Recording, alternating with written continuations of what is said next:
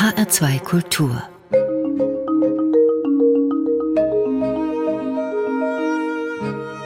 Doppelkopf Heute am Tisch mit Jörg Eigendorf, investigativer Konzernsprecher. Gastgeberin ist Andrea Seeger.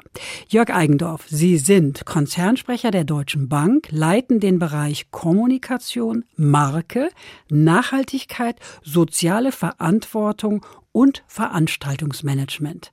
Nur der Vollständigkeit halber. Habe ich noch irgendwas vergessen? Nein, das stimmt, Frau Seeger. Es ist nur der Bereich, der eine Bereich ist eben äh, Kommunikation, Marke, Veranstaltungsmanagement und soziale Verantwortung. Das ist der eine Bereich. Und dann gibt es das zweite Standbein, das ist die Nachhaltigkeit. Also ähm, zwei Bereiche. Das sind zwei Bereiche. Mhm. Wie viele Menschen arbeiten in Ihren zwei Teams? Insgesamt sind das Menschen rund 300. Wie gut können Sie delegieren? Wer nicht delegiert, krepiert. Ähm, deshalb hoffe ich, dass ich gut delegieren kann. Man muss dann auch loslassen können. Man darf sich auch nicht mehr in zu viele Dinge einmischen.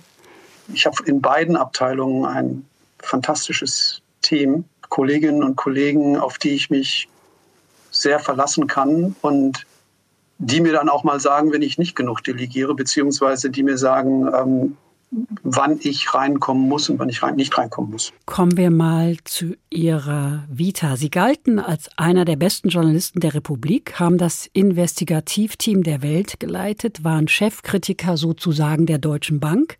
Gemeinhin ist das ja kein Empfehlungsschreiben für einen Job bei genau diesem Geldinstitut. Warum sind Sie denn 2016 doch dort gelandet?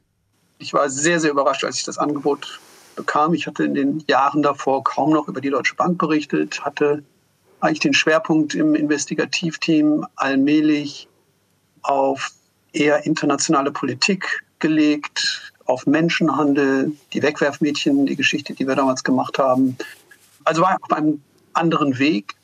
Und dann kam dieses Angebot und habe erst gelacht, ja, weil ich dachte, das ist eigentlich, habe ich dieses ganze Kapitel Banken und Wirtschaft vielleicht ja, das schließt man nie ab, aber ich hatte es eigentlich, war ich auf einem anderen Weg. Und dann begannen die Gespräche und dann habe ich damals mich mit John Crine auch in London getroffen und dem damaligen Vorstandsvorsitzenden. Und da wurde mir schnell klar, was das eigentlich für eine Aufgabe ist und wie wichtig es ist, da diesen Weg zu unterstützen, den John Crine und das Management damals, der Vorstand, einschlagen wollte, auch der Aufsichtsratsvorsitzende Paul Achleitner einschlagen wollten. Und ich dachte damals auch, das ist jetzt eigentlich so allmählich, ist das Schlimmste hinter der Bank. Das war nicht richtig, sondern hm. es wurde dann noch erheblich schlimmer. Sollte man auch nie sagen. Ja, sollte man nicht sagen. Ich muss dann einfach sagen, die Deutsche Bank ist, und das war eigentlich einer der Beweggründe für mich, dass so wie die Aufgabe sich darstellte und dann für diese Institution, die die Deutsche Bank ja nun auch für unser Land ist, und davon bin ich heute noch mehr überzeugt als damals, wir brauchen starke Banken in Deutschland. Wir brauchen einen starken Finanzsektor als Land. Und hier einen kleinen Beitrag leisten zu können, das fand ich damals schon unglaublich reizvoll. Auch die Lernkurve, die damit einhergeht, es war ja nun wirklich ein Seitenwechsel in eine ganz neue Rolle. Erst die Kommunikation und dann jetzt über die Jahre, jetzt mittlerweile mache ich mehr Nachhaltigkeit noch als Kommunikation, was eben auch wieder eine unglaubliche Lernkurve ist. All das war damals für mich so nicht absehbar, aber ich dachte, das wird eine sehr, sehr spannende und faszinierende und sinnstiftende Tätigkeit. Kommen wir mal auf Ihre Anfänge, Jörg Eigendorf. Sie sind 1967 in Ratingen geboren, haben die Kölner Journalistenschule besucht, haben Volkswirtschaft studiert, haben aber immer schon beides gemacht. Also Journalismus und Volkswirtschaft haben sich für Wirtschaftsthemen interessiert und Sie sind nach dem Grundstudium, ich glaube es war 1993, nach Moskau gezogen, oder? Ja, war 93. Wir haben damals gesagt, wir wollten ursprünglich eigentlich ganz woanders hin, nach Argentinien, weil meine ich da auch meine Mutter in Argentinien auch groß geworden ist, mich das damals sehr interessiert hat, aber wir dann auch gemerkt hätten, das hätte journalistisch hätte das überhaupt keinen Sinn gemacht. Und ich hatte immer auch den Wunsch gehabt, ich muss irgendwann mal in Russland sein. Und äh, Warum? Das war mein Wunsch seit dem 14. Warum? Lebensjahr eigentlich. Ich weiß es nicht. Ich weiß nur, dass ich im Erdkundeunterricht die Landkarte angesehen habe und dann dieses unglaublich große Land gesehen habe und gedacht habe, da muss ich hin, die Sprache muss ich lernen. Ich habe dann Leo, also Lev Tolstoi gelesen. Die sprechen Russisch, ne? Ja, wenn Sie sechs Jahre in Russland, ich musste ja immer auch alleine reisen. Ich habe ja als Zeitungsjournalist haben Sie auch kein Team. Ich habe ja für die Zeit damals gearbeitet, dann 1994 bis 99, wir sind 93 hingegangen, da war ich als freier Journalist gearbeitet. Und das war für mich immer ein Traum. Und ehrlich gesagt, Sie wissen auch, wenn Sie in Moskau landen und den Leningradsky Prospekt runterfahren, dann wissen Sie, ob Sie dieses Land lieben oder nicht. Katrin sagte damals, Russland ist so nicht ganz mein Fall, also äh, konnte sich mit Argentinien mehr anfreunden, aber hinterher konnte ich sie überzeugen, dass wir dann eben doch nach Russland gehen. Und wir sind dann wirklich als freie Journalisten mit einem Buchvertrag in der Tasche nach Moskau gegangen, haben uns ein Faxgerät gekauft und angefangen zu berichten. Ihre Frau Katrin Eigendorf ist eine vielfach ausgezeichnete Fernsehjournalistin, war letztes Jahr Journalistin des Jahres. Sie ist im Moment jeden Abend zu Gast in unseren Wohnzimmern, berichtet aus ukrainischen Kriegsgebieten. Wie viel Angst haben Sie eigentlich um sie? Normalerweise, weil meine Frau ja seit vielen, vielen Jahren in, in vielen Krisengebieten, in Afghanistan war. Ich habe immer gesterzt, ich mache mir um unsere Tochter, wenn die aus der Einfahrt rausgeht, mehr Sorgen als um meine Frau, wenn sie in Kriegsgebiet geht weil meine Frau ein unglaubliches Gespür für Gefahrensituationen hat. Sie haben keine Angst um Ihre Frau. Doch diese Situation, die wir dort haben, ist noch mal eine andere als in Afghanistan. Afghanistan ist sehr gefährlich, ist ein unglaublich gefährliches Land, aber Sie gehen ja Risiken ein als Kriegsreporter. Aber Sie können eben, gerade was in der Luft passiert, das können Sie nicht mehr abschätzen. Und dann wird es schwierig. Das ist gefährlich. Ja, ich hatte Angst um Sie. Wie es weiterging in Ihrem Leben, darüber sprechen wir gleich, nach einer Musik, die Sie ausgewählt haben. Sie sind ja selber Musiker, oder? Ja, ich würde gerne viel mehr Musik machen. Das kommt zu kurz, aber war immer mein Traum und habe es eben viel gemacht im Leben, ja. Sie haben uns einen russischen Titel mitgebracht von der Rockgruppe DDT. Was hat es damit auf sich, Jörg Eigendorf? DDT und dieses Lied Последний Osin, also im letzten Herbst, verbinde ich mit Russland. Ich habe ihn ausgesucht, weil eben gerade dieser Krieg passiert, weil wir sehr viel darüber reden, was denkt die russische Bevölkerung und was denken die Russen, weil wir gerade eine Welt sehen, die sich zunehmend polarisiert. Und dieses Lied steht für mich jetzt bei dieser Auswahl für das andere Russland. Der Sänger Schewtschuk ist jemand, der sich sehr artikuliert hat in den frühen 2000er Jahren, auch für Meinungsfreiheit in, in Russland. Aber eigentlich ist es auch meine schöne Erinnerung an dieses Land, das ich so liebe. Wir waren im Sommer immer auf der Datscha mit den Kindern außerhalb von Moskau, so wie man das eben auch in Moskau macht. Und das war eigentlich die schönste Zeit in meinem Jahr, die Zeit auf der Datscha. Und dann kam immer der Herbst und dann mussten wir von der Datscha wieder weg. Und das war eigentlich immer so ein etwas melancholisches. Die Blätter fielen. Anfang September ist ja schon kälter in Moskau und man wusste, man hat jetzt wieder eine lange dunkle Zeit vor sich und dieses Lied hat es transportiert, hat aber was sehr, sehr schön ist.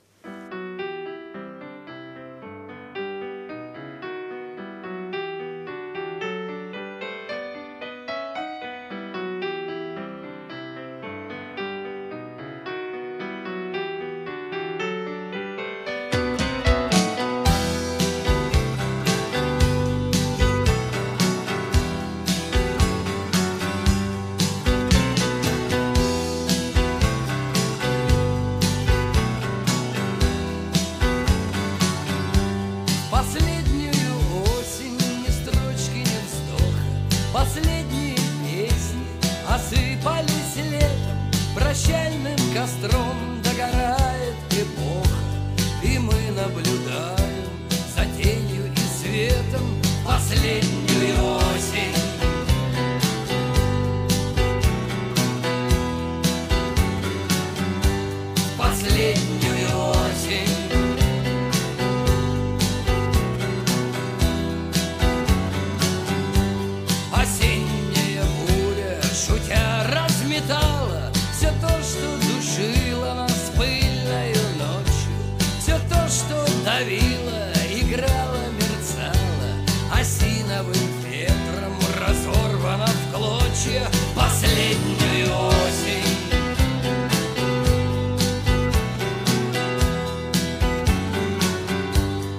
sleep.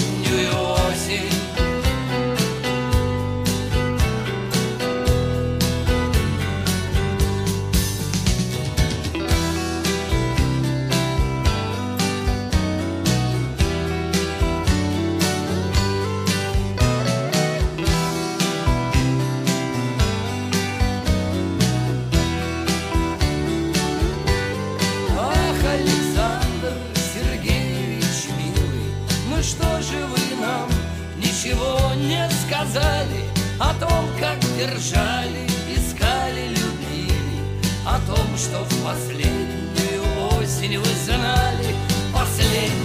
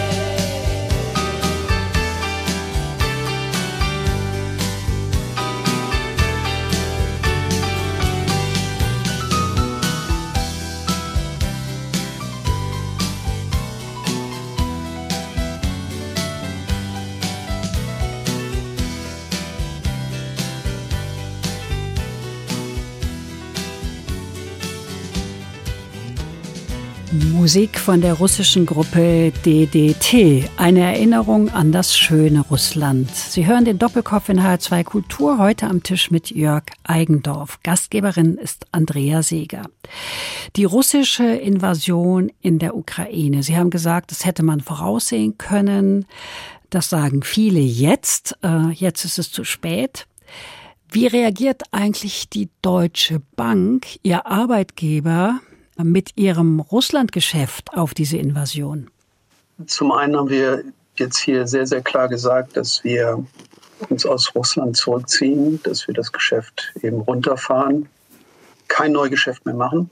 Unser Vorstandsvorsitzender Christian Sewing hat sehr frühzeitig sehr klar diesen Krieg, diese Invasion verurteilt und auch als Bankenpräsident äh, ganz klar gesagt, diese Sanktionen sind richtig gegen Russland.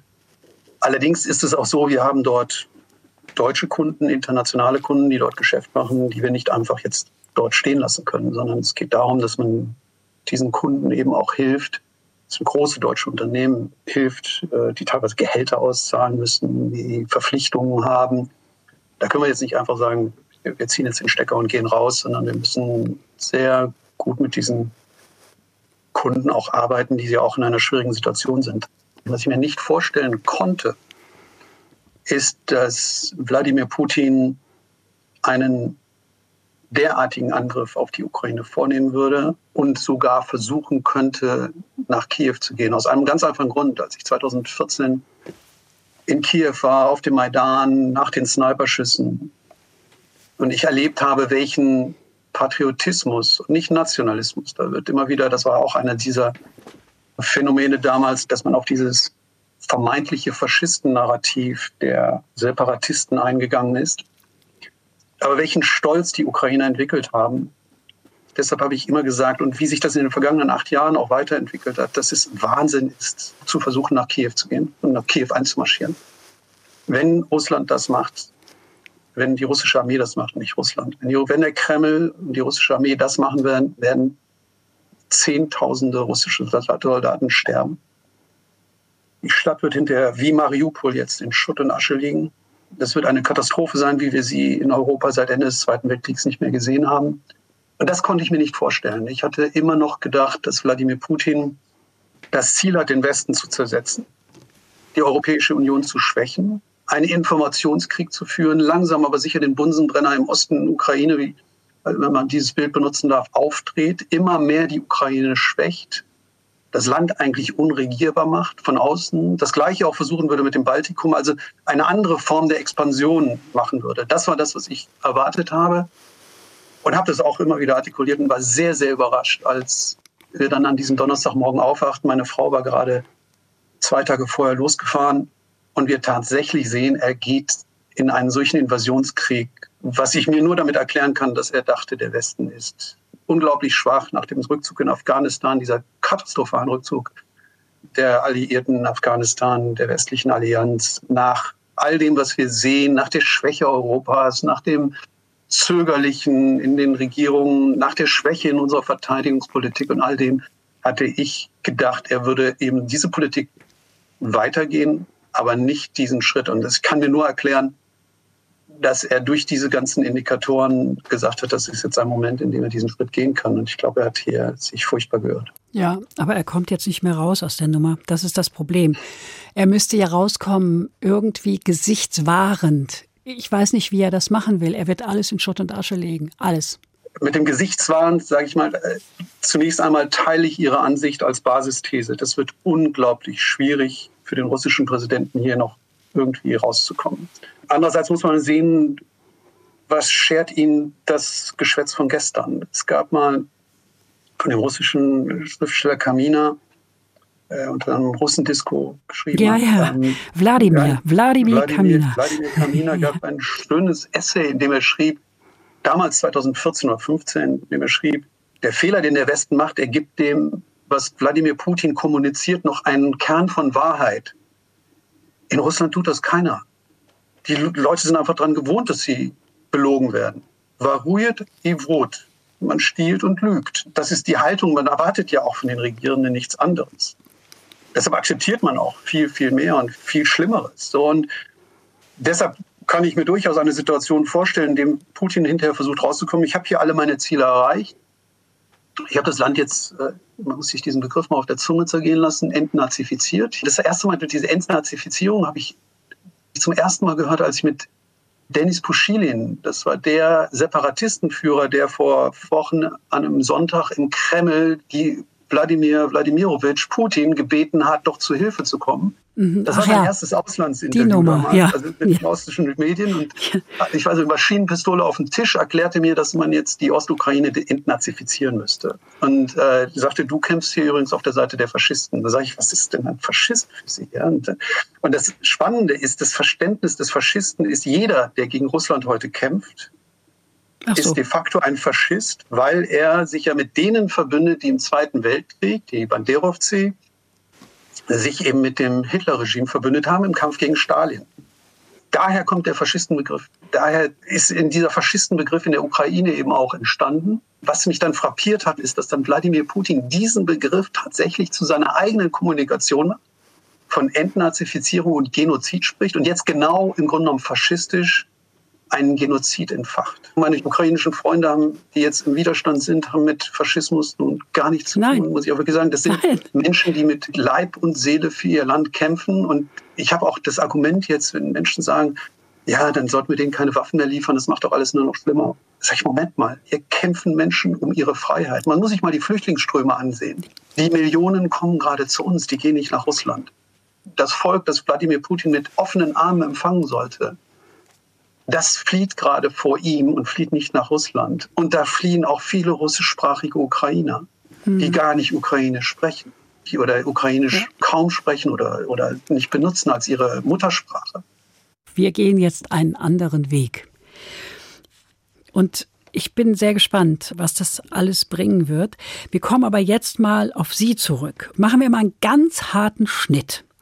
1995 ist ihre Tochter geboren. 94 ist ihr Sohn Philipp Julius zur Welt gekommen, oder? 94 und 95 die beiden. Ja. Genau. 94, genau 15 Monate auseinander. Genau. Und Ihre Frau war als Reporterin unterwegs und Sie haben mhm. einen Job gehabt, zwei kleine Kinder und das Leben drumherum. Ihre Tochter Alexandra hat sie Mappa genannt. Mama und Papa in einem. Das ist ja ziemlich gut, aber wie haben Sie das geschafft? Ja, ich habe sehr, sehr viel Zeit eben zu Hause vor. Ich war auch am Anfang in den ersten Jahren, das war eigentlich auch unser Auftritt. Katrin war die Korrespondentin für RTL damals und ist viel in Russland rumgereist. Und ich war für die Zeit dort und hatte eben auch mehr Zeit. Ja, also, ja. und Mappa war eben für beide da. Ja, ich, ich habe es eben auch geliebt. Ich bin jetzt nicht so sonderlich gut in Hausarbeit und sonstigen Sachen, aber oder Kochen, aber ich bin, glaube ich, ich habe sehr, sehr viel Zeit und ich habe sehr viel Zeit mit meinen Kindern verbracht und habe das einfach geliebt, sie, sie im genommen aufzuziehen und, und mit ihnen Zeit zu verbringen und bin dafür unendlich dankbar, dass ich diese Zeit für meinen Sohn und meine Tochter hatte und habe bis heute. Und auch wenn es heute viel, viel weniger ist, das ist etwas, was ich nicht missen möchte. Weil diese Bindung, die man aufbaut in den ersten Jahren des Lebens, ist eben etwas, was das Leben dann prägt, die dann auch nie mehr weggeht. Da schafft man die Tiefe mit seinen Kindern, die man dann hoffentlich nie mehr verliert. Es gibt ja dann Phasen wie Pubertät und so. Oh ja. Mit den Kindern, ja. der seine Kämpfe hat. Aber ich bin unendlich dankbar dafür, dass ich das hatte und den Job, den ich heute mache, den hätte ich mit kleinen Kindern nicht gemacht. Ich zitiere mal Jörg Eigendorf. Bügeln kann ich nicht, kochen kann ich auch nicht, aber pflegen, singen und spielen. Haben Sie gesagt? Ja, habe ich gesagt. Also erstmal muss man sagen, wir haben immer in der Zeit in Russland und dann hinterher auch in Deutschland, wir waren immer beide berufstätig und haben immer beide, wir haben sehr viel Unterstützung gehabt. Und wir haben ja gerade durch unseren Sohn auch sehr, sehr besondere Menschen kennengelernt, die uns extrem unterstützt haben. Das wäre sonst nicht möglich gewesen, aber es war auch, glaube ich, die richtige Entscheidung, weil ich habe unser Sohn ist ja schwerst behindert, war ja, ja. Ihr Sohn ähm, war am, kam zur Welt und dann schien alles in Ordnung zu sein, doch dann empuppte sich der Kleine als schwer krank. Ja. Was war das für eine Krankheit? De facto wissen wir bis heute nicht, was er hatte wo das war, was, was der gesundheitliche Schaden war. Wir wissen nur, dass er im Nachhinein schon während der Schwangerschaft gekrampft haben muss. Das konnten wir im Grunde im Nachhinein auch rekonstruieren. Und er eine sogenannte frühinfantile myoklonische Enzephalopathie hatte, was heißt, was alles und nichts heißt. Und am Ende weiß man nur, dass diese Kinder ein sehr, sehr auffälliges EKG haben, nämlich äh, sogenannte Outburst also Phasen extremer Aktivität und Phasen totaler Ruhe haben. Burst Suppression nennt sich das. Und man weiß, dass diese Kinder nicht die einfachsten Schritte im Leben gehen werden. Also nicht, äh, sie werden, kindliche Entwicklung beginnt ja mit Kopfkontrolle und mit Augenfixierung, mit dem Augen und dann mit dem Lächeln. Das Einzige, was Philipp in seinem Leben konnte, war ein wenig lächeln. Sie sind Ende der 90er Jahre, Ende der 1990er Jahre zurück nach Deutschland gekommen. War das einzig und allein Ihrem Sohn geschuldet, Jörg Eigendorf? Nein, eigentlich überhaupt nicht. Also wenn es nach Philipp Julius gegangen wäre, dann Philipp wären wir in Moskau geblieben, weil wir dort erstens eine Patentante hatten, die de facto bei uns damals als Haushälterin begonnen hat und am Ende dann nach Philipps Geburt zu seiner Patentante wurde und sich für Philipp äh, wie eine zweite Mutter für Philipp war. Wir hätten auch überlegt, bleiben wir eigentlich in Moskau, aber es kam eher die berufliche, ich weiß noch, dass ich damals in Krasnojarsk war und das war wie so, eigentlich wie mit der Deutschen Bankentscheidung. Das ging extrem schnell, dass ich in Krasnojarsk war und äh, damals über den General Alexander Lebed recherchiert habe und die Situation in Krasnojarsk. Und da habe ich dann recherchiert, wie das Wasserkraftwerk von Krasnojarsk privatisiert wurde, ohne dass der Gouverneur das merkte. Und da habe ich zum ersten Mal gedacht, das, was ich hier lerne, das werde ich in meinem Leben nirgendwo mehr anwenden können. Das ist einfach sowas von absurd. Das kannst du niemandem mehr erklären. Und da war für mich klar, ich muss, wir gehen zurück nach, nach Deutschland. Und ich hatte parallel genau in diesen Tagen auch das Angebot von der Welt bekommen, nachdem ich auch mit der Zeit länger gesprochen hatte, ob ich nach Deutschland zurückkehre. Und das ging dann alles sehr, sehr schnell. Und es war eine sehr intuitive Entscheidung, damals äh, zur Welt zu gehen und habe die auch nie bereut. Und dann, sind wir nach Deutschland gegangen und dann wechselte das ein bisschen mit der Arbeitsteilung. Meine Frau hat dann relativ schnell die Arbeitszeit ein bisschen reduziert und ich war von da an sehr, sehr eingespannt, aber war immer, hatte immer die Regel, ich mache nicht mehr als zwei Abende pro Woche, an denen ich weg bin. Ansonsten bin ich abends für meine Kinder da, habe die Reisen versucht auch einzuschränken, habe mein Leben eben sehr darauf eingestellt. Und das wurde dann eben in Deutschland anders, auch ein bisschen mühseliger, ein bisschen schwerer. Aber wir haben eben dann auch immer darauf geachtet, dass wir Unterstützung haben, weil mit einem behinderten Kind, mit einem schwerstbehinderten Kind zu leben, wenn der eine dann zu Hause bleibt und der andere arbeiten geht, das ist, habe ich an vielen Ehen gesehen, auch in der Blindenschule in Friedberg, wo man ja viele Eltern sehr schwer behinderte Kinder kennenlernt, die dann auseinandergehen, das nicht verkraften. Und für uns war es immer wichtig, dass wir beide arbeiten. Ich im Nachhinein auch denke, das war die absolut richtige Entscheidung, dass wir beide immer äh, den Beruf an der Seite hatten, ähm, auch wenn es natürlich dann strapazieren lässt. Ihr Sohn Philipp Julius ist mit 17 Jahren gestorben. Das war 2011. Zwei Jahre später haben Sie den Philipp Julius Verein gegründet für mehrfach schwerstbehinderte Menschen und ihre Familien. Auf der Homepage findet sich ein Abschiedsbrief an Ihren Sohn. Darin schreiben Sie, Dein Leben war so sinnvoll. Ich bin davon überzeugt, dass du mehr auf dieser Welt hinterlässt, als ich, dein Vater, eines Tages werde hinterlassen können. Warum glauben Sie das, Jörg Eigendorf? Das würden Sie verstehen, wenn Sie meinen Sohn kennengelernt hätten.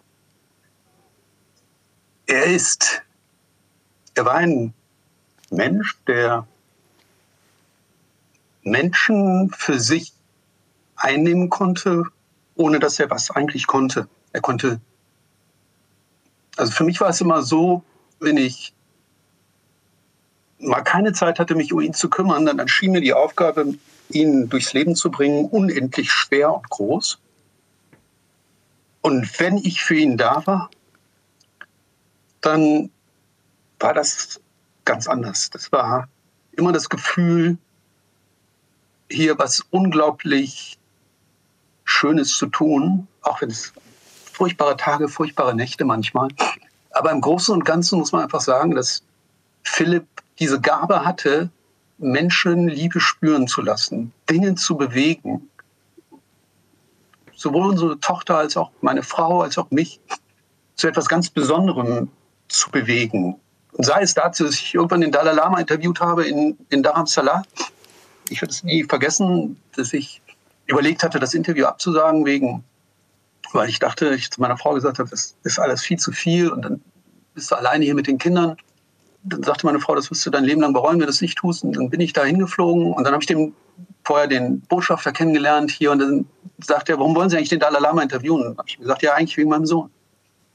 Weil die Schriften des Dalai Lama mir sehr, sehr viel Kraft geben. Und das fand er so interessant und sagte, dann erzählen Sie es äh, seiner Heiligkeit. Erzählen Sie es. Das habe ich dann dem Dalai Lama erzählt und er ist dann tatsächlich am Ende des Gesprächs, wir das ganze Interview gemacht über Wirtschaft und Buddhismus und äh, Religion alles Mögliche.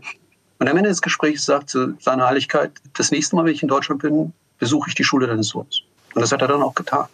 Und letztendlich, das ist jetzt nur ein kleines Beispiel, die Kraft, die mein Sohn hatte, mit der er durchs Leben gegangen ist und mit der er uns zu Dingen bewegt hat, das war nicht ich. Das hatte, ähm, er hat mir Kraft gegeben, gewisse Dinge zu tun. Und am Ende sage ich, war er es, der den Dalai Lama nach Frankfurt in die Friedberger Schule geholt hat.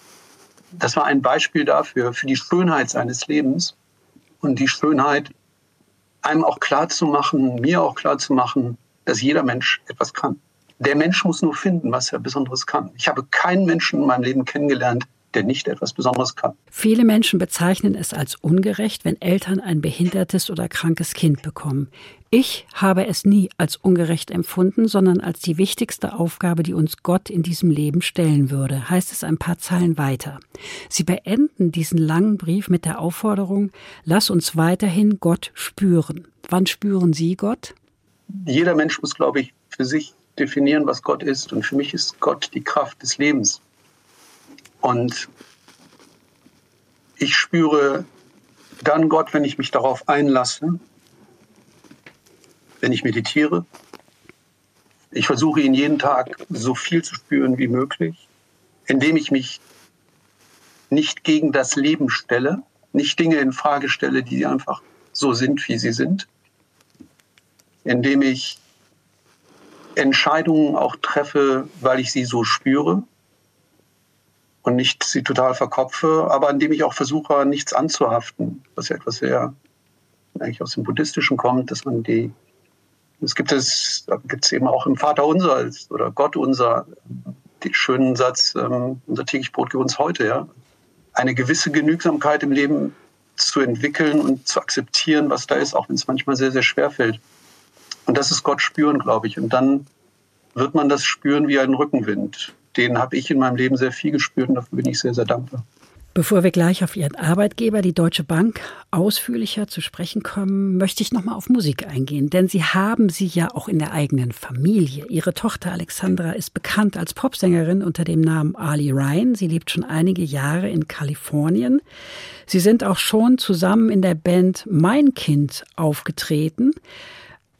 Was wünschen Sie Ihrer Tochter? Dass sie viel Rückenwind spürt in ihrem Leben, und genau den Weg geht, den sie für richtig hält und ihrer Intuition folgt und ihrer Leidenschaft folgt und das Glück, das damit einhergeht, spüren kann. Das ist das, was ich ihr wünsche.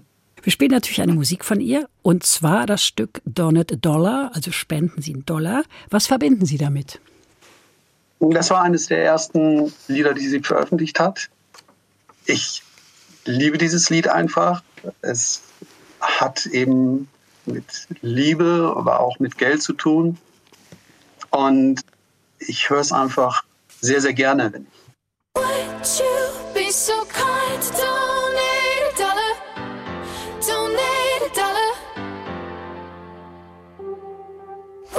you be so kind to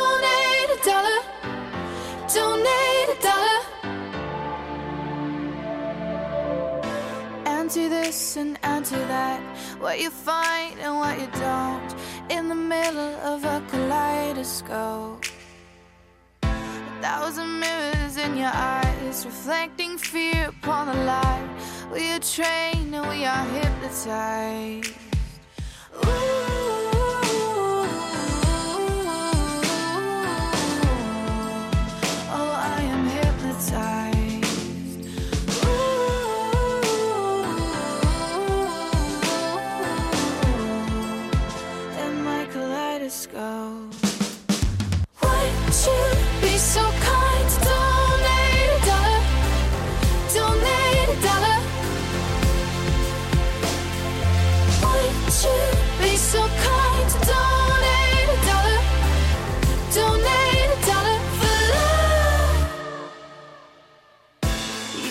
Just apologize, but sorry's just another lie. Used to cover up what you mean to say. And I will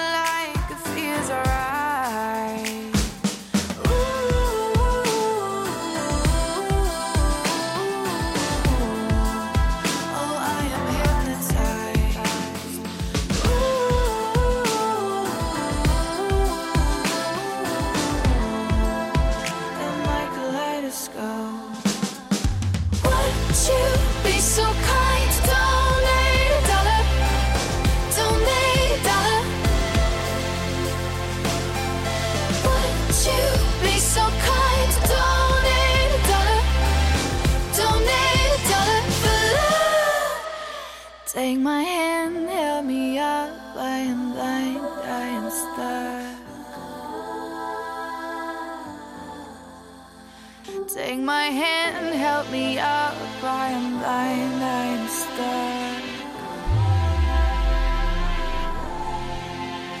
Take my hand,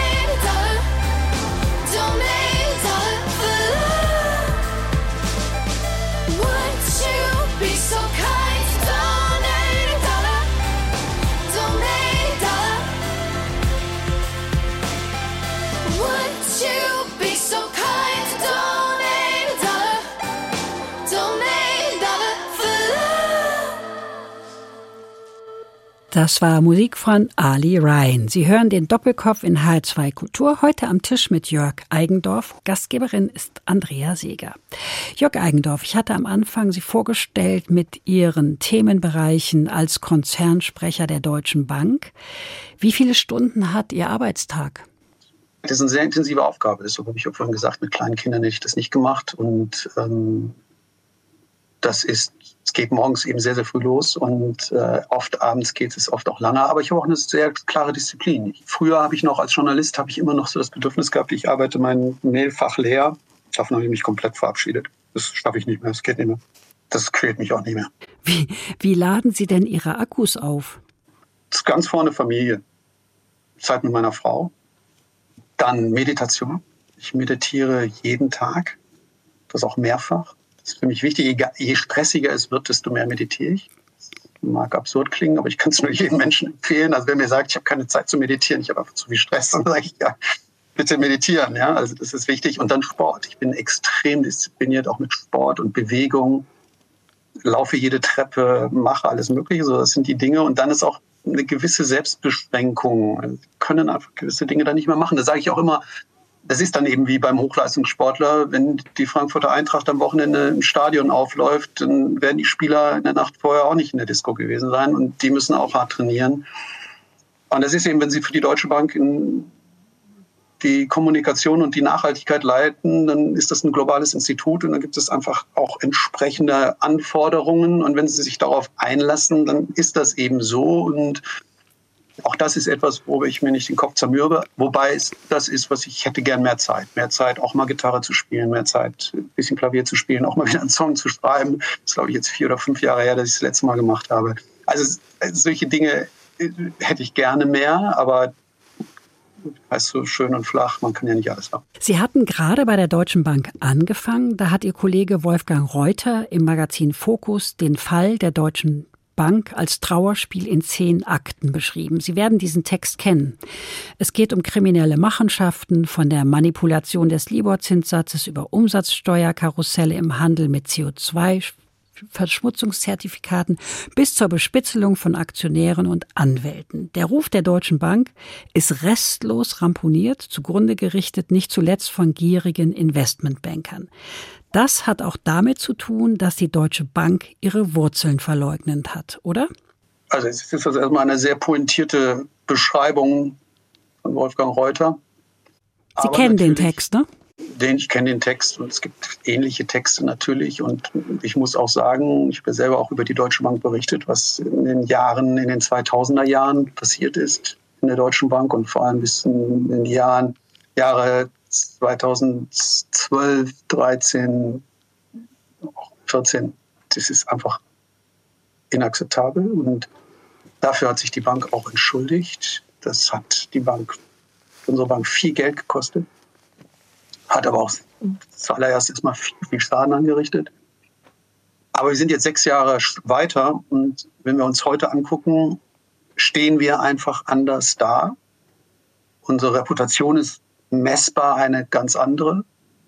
Wir haben einen Vorstandsvorsitzenden mit Christian Sewing, einen Vorstandsvorsitzenden, der für Klarheit, für Werte, für Prinzipien steht, der mit dem ganzen Herzblut, und das ist ja nicht nur er, sondern es sind viele andere, und die Kreise derjenigen, die mit Herzblut hier zur Arbeit gehen und die eine andere Kultur leben, als die in den 2000er, frühen 2000er Jahren hier gelebt wurde. Naja, das fing ja schon früher an. 1995 kam Anjo Jane, oder? Da ich würde es nicht an einzelnen Personen einfach so aufhängen. Es ja. ist eine Gesamtkultur, die entstanden ist. Man hat sich entschieden, damals ins Kapitalmarktgeschäft zu gehen. Man muss jetzt mal auch mal sehen, wie die Deutsche Bank ist die einzige Bank in Deutschland, die im globalen Kapitalmarktgeschäft noch mithalten kann.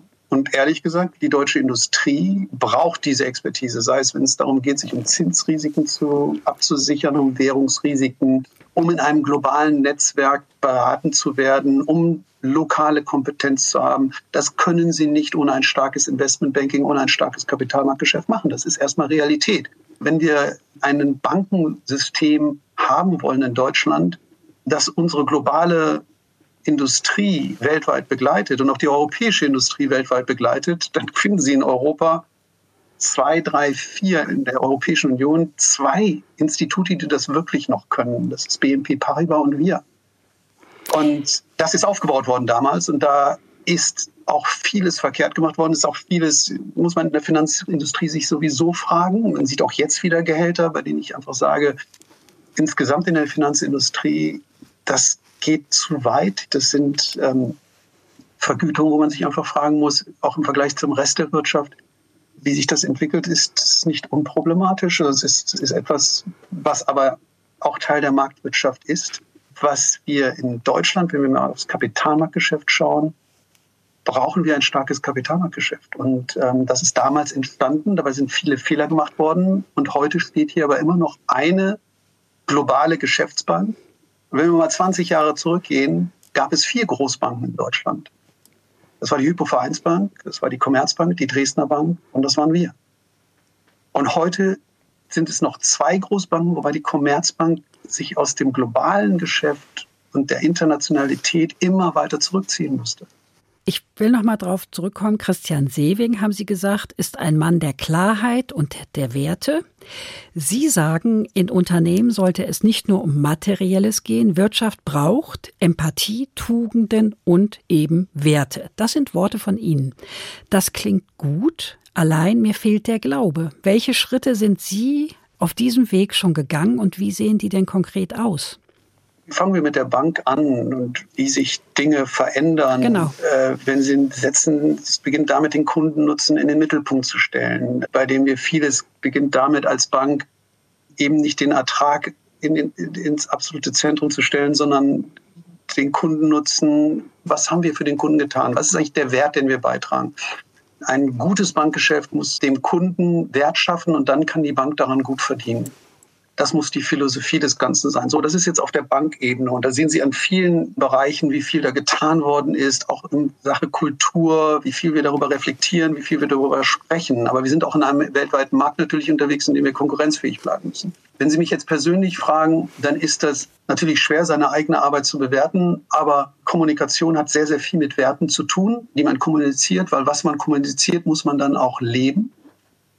Und dieses Leben das schafft ja auch Fakten. Ich schreibe zum Beispiel jede Woche an alle unsere Mitarbeiter weltweit eine E-Mail, die Freitagsmail, in der wir die wichtigsten Themen thematisieren, darauf eingehen und auch einordnen. Ich bin gleichzeitig eben als derjenige für die Nachhaltigkeitsstrategie verantwortlich ist, hat Nachhaltigkeit natürlich dann sehr viel wieder mit gesellschaftlicher Verantwortung zu tun. Christian Sewing hat in einer seiner, in seiner ersten Hauptversammlungsrede gesagt, wir müssen in der Mitte der Gesellschaft stehen. Wir müssen Teil der Gesellschaft sein. So, das können Sie sagen, das müssen Sie dann aber auch leben. Und dafür muss man auch Beweispunkte schaffen. Jetzt nehmen wir einfach mal die Covid oder nehmen wir jetzt die Ukraine, den Ukraine-Krieg oder die Covid-Pandemie. Wir haben dann sehr schnell auch agiert und auch der Bundesregierung und der, und der KfW, die KfW dabei unterstützt, Hilfsprogramme aufzubauen. Wir haben diese auch dann gelebt und umgesetzt. Ähm, auch jetzt wieder in diesem Krieg und seinen Folgen sind wir sehr engagiert. Und, Wie ähm, helfen Sie jetzt konkret der Ukraine? Also das eine ist, dass wir Spendenaktionen haben. Die Bank hat selber jetzt erstmal eine Million Euro gespendet. Da haben wir Job Aid Ukraine, das haben wir programmiert. Das ist ein Portal jetzt, in dem es Jobangebote gibt, international für Flüchtlinge aus der Ukraine. Das haben unsere Programmierer mitprogrammiert.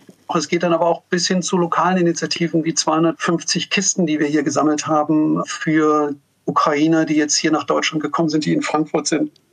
Das geht bis hin zu Initiativen, dass wir uns jetzt sehr genau überlegen, wie können wir eigentlich Wohnraum, geschützten Wohnraum zur Verfügung stellen. Das ist ein ganz, ganz wichtiges Thema dass hier eben wir auch die gerade Ukrainerinnen, junge Mütter, junge Frauen davor bewahren müssen, hier in die falschen Hände auch von Menschenhändlern zu geraten, dass geschützter Wohnraum, kontrollierter Wohnraum im Grunde genommen geben muss, wo man weiß, wo halten sich die Menschen jetzt auf. Das sind ja auch Zeiten, in denen so viel passiert, dass die Übersicht völlig verloren geht. Auch da engagieren wir uns. Es gibt also ganz, ganz viele Dinge und das gehört für mich alles dazu, das zu leben. Das hat mich wirklich fasziniert das Engagement der Kolleginnen und Kollegen weltweit, die Bereitschaft zu helfen, sich gesellschaftlich einzusetzen, Tage freizunehmen, auch um soziales Engagement zu zeigen, darüber zu sprechen, das zu organisieren, das ist gigantisch. Wenn wir auf unsere Bank schauen, dann ist das schon etwas, was mich persönlich auch stolz macht, weil ich sehe, wie viel hier passiert, wie viel Engagement auch gefordert und eingefordert wird. Auch Haltung eingefordert wird. Und Werte hängen ja auch immer sehr mit Haltung zusammen. Und Haltung ist dann hohl, wenn man sie nicht lebt. Und das wird man immer sehr schnell dann sehen, wenn sie nicht gelebt wird. Und deshalb ist es auch meine Aufgabe, zu achten darauf, dass wir nur das kommunizieren, was wir auch leben können. Jörg Eigendorf, sind Sie ein zufriedener Mensch?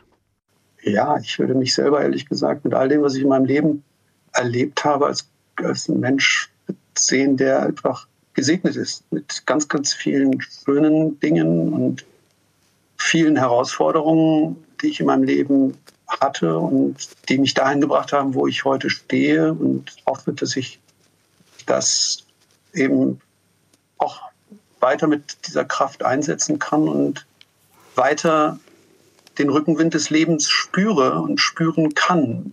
Das ist für mich Glück. Zeit für eine Musik, leider, denn es ist die letzte. Mitgebracht haben Sie uns ein Stück von Keith Jarrett aus dem Köln-Konzert 1975. Warum das? Weil sich das durch mein ganzes Leben zieht. Ich habe es zum ersten Mal gehört auf dem Vorbereitungsseminar, als ich damals als Austauschschüler nach Amerika gegangen bin, 1984 mit Use for Understanding, ein Jahr nach Cleveland, Ohio. Da war das die Musik, die ständig lief. Und das habe ich dann immer weiter gehört. Und dann, als mein Sohn geboren wurde und so schwer krank war, war das ist auch das, die Musik, die wir bei unserer gemeinsamen Gymnastik ganz oft gehört haben und äh, bei der ich sehr viele, wenn mich zu Glück gefragt, sehr viele Glücksgefühle hatte. Und immer wenn ich das höre, und wir haben es dann auch auf seiner Beerdigung, ist ja auch unter dem Brief liegt, das ist einfach das Stück, das ich mit vielen, vielen schönen Momenten meines Lebens verbinde. Bevor wir das jetzt hören, sage ich danke Jörg Eigendorf für dieses offene und wie ich finde sehr schöne Gespräch. Danke Ihnen fürs Zuhören, sagt Andrea Seeger.